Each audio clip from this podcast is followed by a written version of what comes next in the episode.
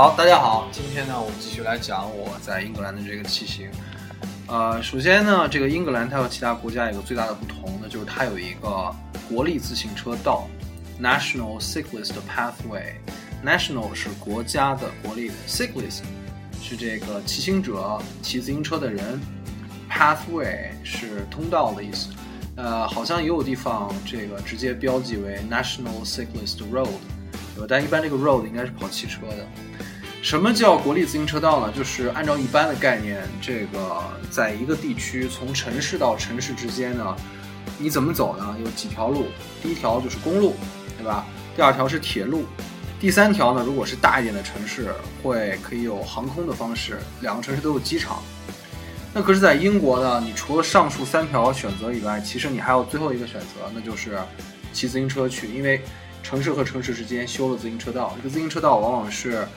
呃，穿过一些郊区啊，然后如果有国立公园，穿过公园啊，然后往往是有的时候在铁路旁边啊，有的时候是这个和公路有交叉，甚至有一段和公路可能是这个完全平行在一起的各种情况。但基本上你完全可以走一条独立的路，就是 National Cyclist Pathway。而且这个国立自行车道它特别逗哈，我整个一圈骑下来，发现这个国立自行车道在英国只有。英格兰有，因为英国是分英格兰、苏格兰、威尔士和北爱尔兰。那么我肯定是知道这个苏格兰是没有的，因为我在苏格兰也骑过。英格兰应该是基本是遍布的。它是什么样呢？首先呢，进入这个国立自行车道，它会有个标记。这个标记像什么呢？特别像那个我们在超市超市的时候，那个超市那个入口。我们知道，在超市入口的时候会有一个两边好像一个闸门一样的东西，类似的这样的装置，我们在坐飞机的时候过那个安检也会遇到。当然，这个安检好像在对，在这个我们坐火车的时候，火车站也会看到，和这个非常像。只不过呢，那个门比一般的安检稍微窄一点，然后旁边会标记这个 National Cyclist Pathway 第几几几号，比如说第六十六号，第几几几号。然后呢，你要通过这一个门，往下就是一条。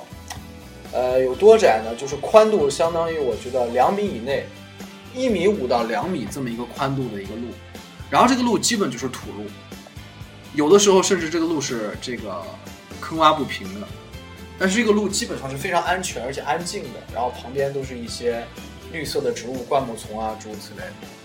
有的时候在一些地方呢，旁边会看到在进入这个国林自行车道。旁边这个路口的时候，会看到一个牌子说啊，这个这条路你也会经常会碰到行人，甚至是遛狗的，然后推婴儿车的。所以呢，当你骑行的时候，一定要用这个铃声啊或者什么警示他们，然后怎么怎么。甚至还有一些礼仪，我觉得特别逗。就在英国骑行的时候，比如说你路边这个看见迎面走过来的人，那怎么应该呃这个点头示意啊？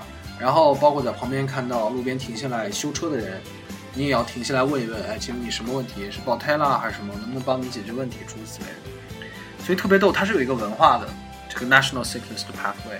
所以多亏了这个，英格兰成为一个我觉得骑行者特别适合的天堂。我现在想起来真的是超级超级幸运，能够在英格兰开始这个骑行。如果换英格兰世界上任何一个地方，当然如果在欧洲除了荷兰以外啊，我觉得其实都是充满风险，也非常非常原始的，对吧？我后来这个。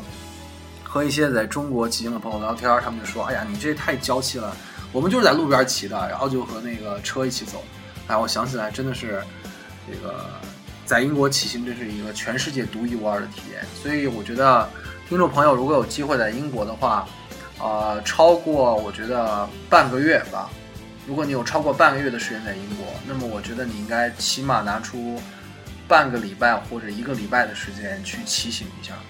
这个骑行绝对不是说，当然就是你也可以就骑一天，尽可能从一个城市骑到另一个城市，感受一下。我觉得这是一个非常非常棒的旅行方式。然后你的这个住宿就完全可以用这个 Airbnb 住民居解决啊，但是前提是你英文要足够好，否则住 Airbnb 你和那个这个房东也没法交流。有一个特别逗的事儿，就是英国有的那个。呃，他既然搞 Airbnb 这个事儿，他往往就是一个非常性格外向、愿意聊天的人。那么你碰见他以后，可能有这个特别多的话题要聊。当然，他们可能有的就不是英国人。我给你举个例子，是我第这个第四次骑行吧。当然，那个那次不是骑行，那次是我到了这个诺丁汉，第二次到诺丁汉 （Nottingham）。然后当时我就是这个采用 Airbnb 的方式。那我住在一个什么家人呢？就是一个呃在英国定居的德国人的家里。这个德国人，我和他这个足足聊了两个小时，就聊天儿，海阔天空。呃，这个哲学思想、政治、人生、兴趣、文化，然后我们两个人，他他大概是一个四十多岁的一个德国，德国男性，对吧？那我只有二十多岁，那我们之间那种沟通是完全和年龄没有关系的，呃，但是就是说，在接下来节目中，我也会专门说到那次这个聊天。我们现在都还有邮件的往来。包括这个，我整个骑行下来，我拍的那个纪录片，我我也寄给他，这个断断续续寄给他一些我剪辑出来的一些这个一些片段，最后我要做成一个完整的纪录片，也要再寄给他。我们一直都有邮件往来，那我觉得这是一个非常非常有意思的事儿。我接下来会谈到这个，就是所谓的个人主义，对吧？在欧洲，这个你在中国是很难很难碰到的。呃，就是说回到这个 M B N B。所以说，整个骑行的过程中，走 National Cyclist Pathway 住 M B B 里面，当然也有一些，比如说 Booking 上面这个呃订的旅店，还有其他方式订的旅店，我觉得可以非常非常好的 DIY 解决掉。呃，其实也很简单。嗯，好，接下来我会细讲这件事情啊。然后呢，我第一次骑行其实说起来特别逗。我当时呢，现在这个背景音乐放的是伊藤由奈的一首歌，叫 Let It Go，对吧？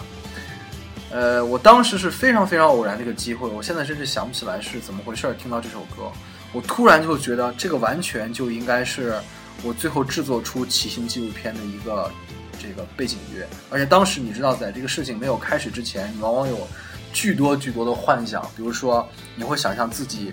像比如说我，我当时还在那个学生公寓里面，我就开始幻想了，哇，骑行会是什么样子？最后纪录片是什么样子？我就想到可能是，比如说，呃，在野生的这个环境中，然后一片这个有一个小的湖泊，很多的牛羊在里面饮水，都是野生的。然后我的车咵骑过去了，然后牛羊四处跑，这些都被拍到我的镜头里面，就可能是以前在其他纪录片中看到过的那些镜头，然后包括。当你在脑海里想的时候，那些镜头有的是现实中你必须用航拍才拍得出来。比如说从一个超广角慢慢拉近近焦，然后看到一个人在一个这个盘山公路上歘骑过去了这种，然后非常美的这个非常美的风景，诸如此类。可能远方还有落日或者说日出什么的，这都是最开始的一个特别完美的幻想。但是我有一些我现在当然实现不了，慢慢我觉得我可以尝试，包括使用无人机，对吧？啊，当然有些你可能需要一个小的团队，包括和朋友一起去。然后当时有这些幻想，我就觉得一定要加入伊藤由奈这首《Let It Go》。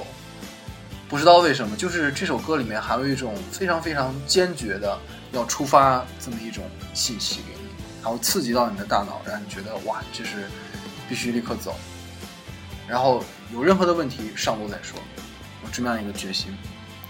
所以我先把这首歌这个献给大家，大家可以听一听啊。然后接下来我继续来讲第一次这个骑行之前我那些。特别不靠谱的很多事儿。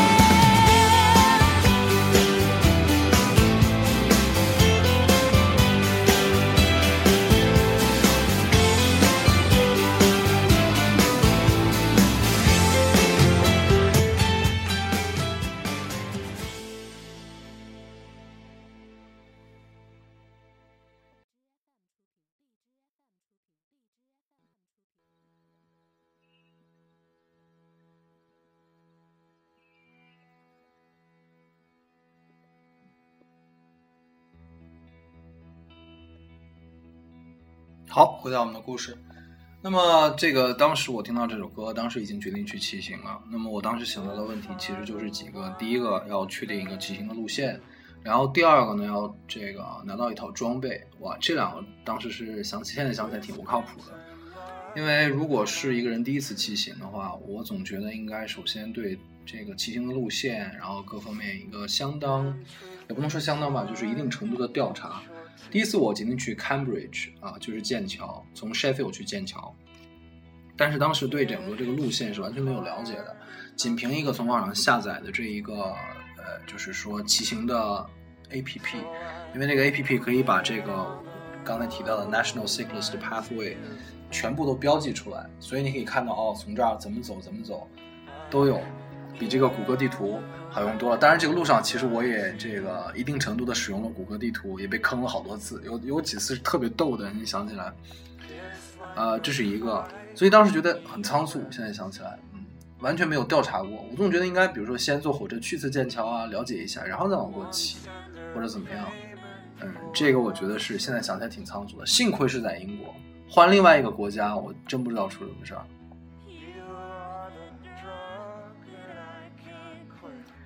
第二就是装备问题，装备呢又分几方面，首先是自行车，对吧？这个自行车当时我已经决定要租了。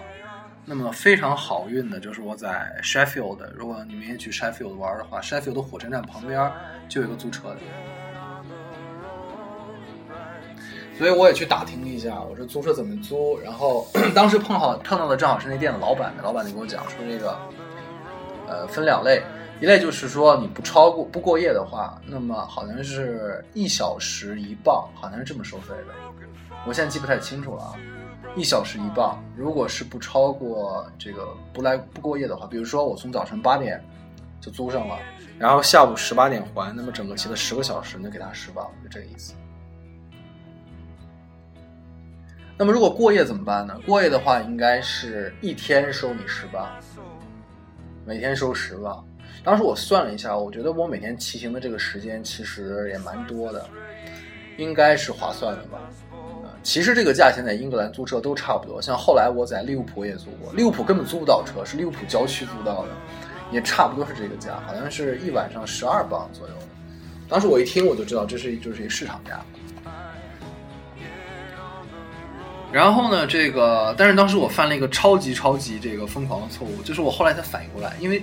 英国是这么一个奇葩的国家，它在冬天的时候天黑的是特别早的，大概下午三点半开始就天黑了，到四点就全黑。那夏天呢是晚上九点半都完全是亮的，就这么一个变态国家。然后阴雨绵绵，就当时我一直这个 Sheffield 是很很长时间不下雪了，当时二零一五年那年是下了很罕见的一次雪，就是年初的时候下了一场雪，非常罕见的。Sheffield 的朋友告诉我说，这儿好几年都不下雪了，所以都有这些问题。因此，当时呢，我就这个很仓促的做了决定，我就租了一个车。实际上，一天骑行的话，算起来应该是，我就骑到中午十二点或者下午一点，基本就不骑了。因为从一一个地点赶到另外一个地点，基本上就是，比如说早晨七点出发，就骑到中午，基本就到了。可如果再去下一个地点，时间肯定是不够的。我肯定是骑到三点多还到不了，天已经黑了。我就我第一次上路肯定完全不敢在这个夜里骑啊，所以当时就觉得只能是骑那么长时间。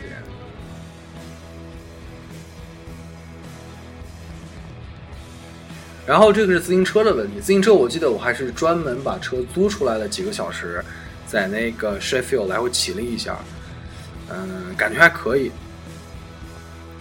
那么接下来就只剩下这个骑行装备的问题了。骑行装备，当时我有一个概念，就是说，嗯，我还是特别想穿一身特别酷的衣服。那个就只是随便那个骑行的那个头盔啊，我看上去傻傻的，像个枣核一样戴在头上，真的是我我我不想这么丑的。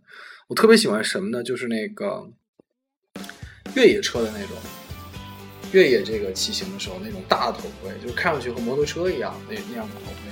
然后我说有没有这种头盔，结果也被我找到了。Sheffield 有一家，我就去专门买了一买了一个头盔。呃，我印象中好像是这个几百磅吧，几百磅吧，就是几千人民币，好像这这个价钱。挺好的。我专门挑了一个，而且是当时是这样，就是说它必须是定做的，他好像给我量了一下头的尺寸，当然他是他不是拿那个尺码量，他是有几个模具，然后让我去带那个模具，然后他把这个长宽都标记下来，结果定制了一个。好像当时说这个过一段时间给你发邮件，然后来取。哇，当时真是变成我那个阶段生命中一个非常大的大事儿，我就觉得到了没有，这个到了没有。然后我记得当时这个学校刚写完一篇作业，突然这个就到了，当时开心死了。我印象特别清楚，就是说这个 Christmas 前这作业交完以后，这些大家也知道，在中国的这些，在这个英国的中国人其实也是。可能和其他海外的中国人一样，基本上都是一些废柴，没什么事儿干。中国人的特点就是集体主义，对吧？然后你出去以后，永远看到是一堆中国人在一起，干什么都是和其他中国人在一起的，就根本不敢单独行动。其实外国，比如说英国，其实一个很安全的国家，你一个人单独行动没有什么的。中国人永远是和中国人在一起一堆。然后呢，过节呢，永远是中国人和中国人在这个。呃，宿舍里面一起来做饭，然后追剧，然后打游戏，或者说自己看剧，就这几个行行动，就然后其他没有，酒吧也不去，然后这个这个呃，迪厅也不去。比如说在英国是酒吧和迪厅是分开的，酒吧一般一般是看个球赛啊什么的，然后这个你要去这个我不知道应该怎么叫，就是说可以叫酒馆吧，这么讲就是说这个看足球的叫做酒馆。然后你可以去这个喝酒的，然后跳点小舞的叫酒吧，然后专门跳舞的叫迪厅，一般是这三个是分开的。我记得这个，我刚刚谢菲尔德，我有一个西班牙的朋友，这个故事我之后会讲，就跟着他，基本是把这个 Sheffield 有条街叫西街 （West Street），基本是把 West Street 上面的那个能去的酒吧和迪厅我们都去了一遍。而且你知道，就是说在英国这个它是这样的。它往往就是说，你买一次票就是一个通票，所以说你是先在一个酒吧喝酒，喝到一定的时候大家都走，然后去第一个迪厅跳，跳两个小时，大家都走去第二迪厅跳，一直跳到可能是从十二点开始，晚上十二点跳到凌晨四点，就这么一个状态，然后一波一波走，最后剩下那个场子里面人是最少的，就是这样。然后每个场子人都不一样，然后每个场子的这个状态也不一样，当然就是说曲子可能都是重复的。像谢菲尔的有几个场子我都去过，感受都不一样。接下来等有机会我可以给大家讲一讲，特别逗。但这些基本是中国人是不去的，不知道为什么。然后呢，就是说，嗯，待在屋子里面，所以一到放假，这群人就没事儿干了。然后有的就是买一张票，火车票去其他的城市拍照啊，然后发朋友圈，就干这种事情。那我当时觉得我做了一个非常有个人选择的事情。当然就是说我当时去骑行。呃，其实有还还有很多其他的这个原因。我当时的生活确实也是，说实在的，就是说需要添加一点新的元素。然后呢，当时终于等到了我这个头盔，等到我这个头盔以后呢，我就戴上这个头盔，然后我就去这个专门的骑行店，叫 Evans，这个特别逗，我日后也会讲到。我记得我骑到利物浦也是修车，当时我是爆胎了，对吧？然后爆胎以后啊，修车。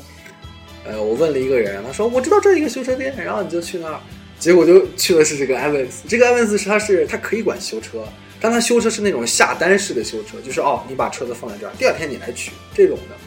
整个 Liverpool，利物浦，我不知道英国怎么样，我没有没有在英国所有城市都待了。利物浦是根本找不到像中国这样街头街摊就街边修车摊，五分钟给你搞定那个补胎，没有这种，没有这种，我就。百分之百，我在那个利物浦找了四家店，印象特别深，全部没有。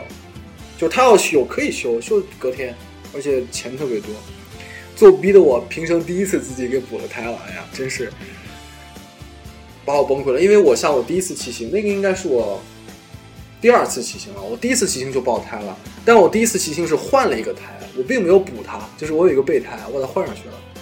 那第二次骑行就真的把胎给补了，真的是。不逼不行。总之吧，然后我还当时还是这个去 Evans，把这个把衣服买了。我买的还是比较好的。然后这个我一我现在就是如在目前，在那个试衣间里试的那个衣服。然后就是它当然是一种连体的那种，呃，就是骑行裤嘛。我记得我试了两条骑行裤，连体的，呃，然后选了一个特别好的，我就穿上了。哇，现在这个感觉就好像昨天发生的事情一样，完全不知道这个骑行会是怎么样，充满了一种浪漫的幻想，一种冒险的一种激情，一种要马上踏上征途的勇气，就就这么简单。尤其当你换上这个制服以后，你总觉得自己换了一个身份，就和日常生活中那个庸庸碌碌的人已经完全区分开了，和那个被这个各种各样的规章制度啊，然后被这个教条啊，然后被生活的安排被。各种人生的规划给束缚住的人脱离了，就是我是纯粹的一个车手，我干的事情就是骑车，这种感觉真是非常棒，好像是一种修行一样，对吧？当然，可能以前在比如说玩游戏的时候，可能也有类似的体验，但基本上是在游戏里完成的。比如说你游戏里创建一个人物来经历他的生活，现在呢，我把自己的人生这个 double 了，我有自己的人生，然后我再开始一段骑这个赛车手骑手的人生。我觉得这个感觉实在是太棒了，到现在我都对这种呃叠加感这个有深深的眷恋，并且我觉得里面有很多值得研究的东西，包括我也读了一些书，这个所谓的人生的修行，我觉得很有意思，日后会给大家分享一下。然后买的这个衣服，买的也是价格不菲。后来我有一个巴西的朋友，他也想加入骑行，但后来因为有一些缘故，他没有参加。我和他一起找到一些特别便宜的摊儿，就是卖的二手衣服，就是以前别人穿过的骑手服，一看就好像是上个世纪五十年代那种骑手服，感感觉像被那个老式的泳衣改装过的那种骑手服，而肯定穿的特别特别老旧，然后洗的特别白那种感觉，卖特别便宜。啊，我我买的是全新的，这个衣服现在还在我的这个带回中国，在我衣柜里放着。然后买了这套以后，我就完全这个装备好了。那么我基本上，呃，就完全可以上路了。所以我就带了一点东西。这个我是日后这个通过经验总结，基本上你骑行一定要带三样东西：一个是水，带足够；第二就是糖分；第三就是热量。只要有水、有糖分、有热量，你不吃肉，吃东西很少没关系。所以我带了很多巧克力棒，chocolate bar，然后还有一些 cheese，就是奶酪。这个奶酪可以补充热量。然后带足水，基本上就是这些。然后我带的是那个我去健身房用那个大包，大家知道这个，比如说有的时候去打网球，背一个那种，就是像一个圆柱体一样的那个桶状的背包，就是那样一个包，然后靠绳子捆在我的这个车子的后面，里面放着我换洗的衣服，然后放着一些电器，尤其是充电电池，我还专门买了一个充电电池。啊，然后还有什么？还有我的笔记本，就是我的旅行日志。基本就是这些，呃，还当然还有银行卡一些零钱放在里面，然后就是食物，当然已经装的非常满了。然后我的头盔我就戴上，实际上这个头盔后来我就没戴。等我到这个第二次骑行的时候，我基本就没戴头盔，因为我发现头盔没有用，非常没有用，而且你戴上以后，我觉得会非常傻。所有骑行的人都是戴那种像尖枣似的那种，对吧？只有我戴着一个巨型的头盔，像个白痴一样，潜水服一样的在那走。后来我就放弃了。然后呢，整个这个装备准备好，那个时候我还特别有意思，我还经常去教堂，对吧？我有一个西班牙的朋友，呃，大家知道整个欧洲都是天主教势力，但英国是新教势力，这和这个英国历史有关。然后我的这个西班牙的朋友，那么他就是他不信这个，不信神，不信基督教，经常嘲讽我说，因为我也自己说，因为但我是读过圣经，但是我就是觉得就是说这个，呃，当然这是题外话，就是说这个。基督教传教有个最大的问题，就是说他总说你信不信神，信不信神，但实际上信神。你看我，我信神，我相信世界有个统一的力量。可问题，耶稣是不是神？你没给我解释清楚啊，对不对？你应该告诉我说耶稣是不是神，而不是说一旦我信神就直接让我信耶稣。这中间跳跃有点大，对不对？中间跳过了一个重要的环节，就是我信神，但耶稣是不是神？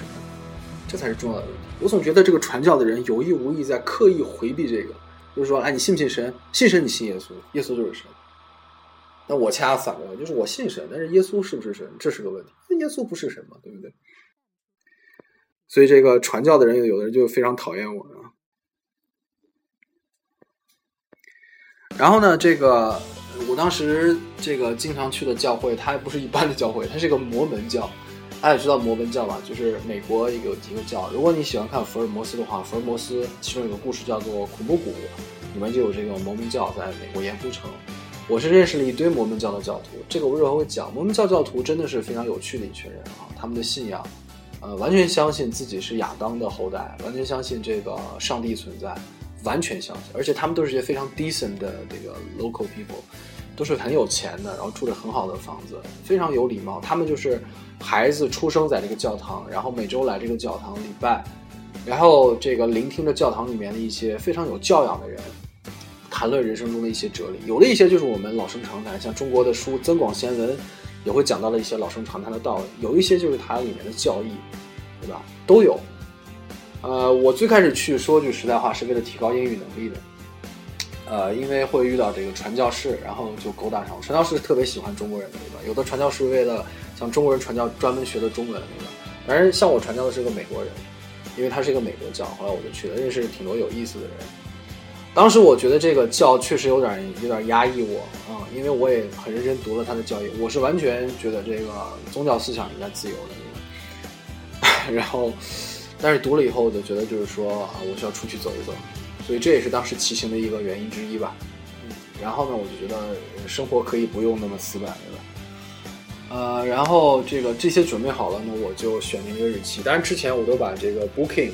通过这个 Booking 把住的房子订好。第一次我没有使用 Airbnb，不知道为什么，可能还是有点拘谨。后面我就变成一个 Airbnb 的疯狂使用者，是吧？好，这个今天我先讲到这里，下面我会非常详细的讲我怎么这个踏上征途，然后究竟怎么从一个非常业余的棋手，然后慢慢进入一个比较熟练的状态。嗯，好，谢谢大家的收听。